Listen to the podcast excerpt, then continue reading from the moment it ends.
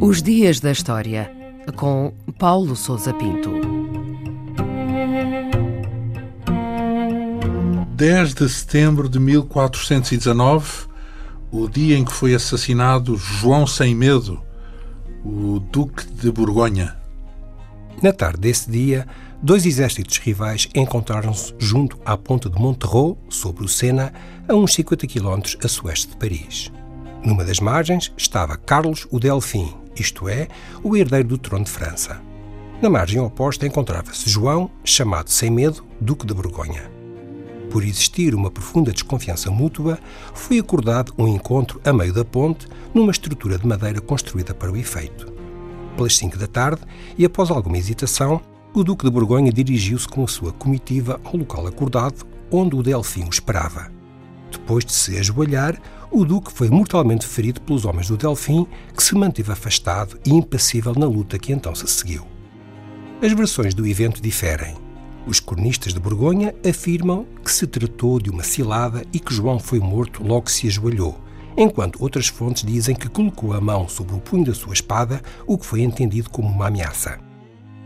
O assassinato agravou a guerra civil em que a França estava então mergulhada e que opunha a Casa de Orleans à Casa de Borgonha. E o que foi essa guerra civil e quais as motivações também para assassinarem o, o Duque de Borgonha, João Sem Medo? A crise foi desencadeada no contexto geral da Guerra dos Cem Anos. Mais precisamente, a Casa de Orleans e a Casa de Borgonha, embora fossem dois ramos da mesma casa reinante em França, disputavam a influência junto do rei Carlos VI, chamado o Louco devido à sua débil condição mental. A tensão degenerou em guerra aberta quando o Duque de Orleans, que se tinha tornado a figura dominante na corte, foi assassinado em Paris às ordens de João Sem Medo, em 1407. A situação tornou-se caótica quando Henrique V de Inglaterra retomou as hostilidades em 1415 e derrotou os franceses na Batalha de Agincourt perante a neutralidade da Borgonha. Carlos o Delfim necessitava urgentemente de encerrar a guerra civil para combater os ingleses e encontrou-se várias vezes com João Sem Medo com esse objetivo, que deveria ser selado no encontro na ponte de Monterreau. É possível, contudo, que tenha cedido às pressões para vingar a morte do Duque de Orleans e de afastar de vez a ameaça de João Sem Medo, mas as razões do assassinato na ponte de Monterreau permanecem obscuras. E o que é que aconteceu depois do assassinato de João Sem Medo? O homicídio do Duque de Borgonha afastou as expectativas de reconciliação entre as duas fações e agravou o conflito. O seu sucessor, chamado Felipe o Bom, fez um tratado com Henrique V de Inglaterra, passando a reconhecer as suas pretensões à coroa de França.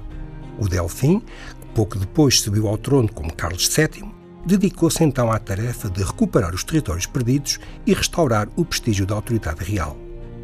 Conseguiu transformar a luta contra os ingleses numa guerra patriótica tendo contado para esse efeito com a ajuda preciosa da figura de Joana d'Arc. Após a sua coroação e uma série de vitórias militares, em 1429, Carlos VII conseguiu reaver a fidelidade de Filipe o Bom, o que na prática quebrou a aliança entre Borgonha e Inglaterra, encerrou a Guerra Civil e apressou o fim da Guerra dos Cem Anos. É por esse motivo que ficou conhecido como o Vitorioso. Quanto ao Ducado de Borgonha, veio a dissolver-se e a ser incorporado nos domínios do Reino de França após a morte do filho de Felipe, chamado Carlos o Temerário, em 1477.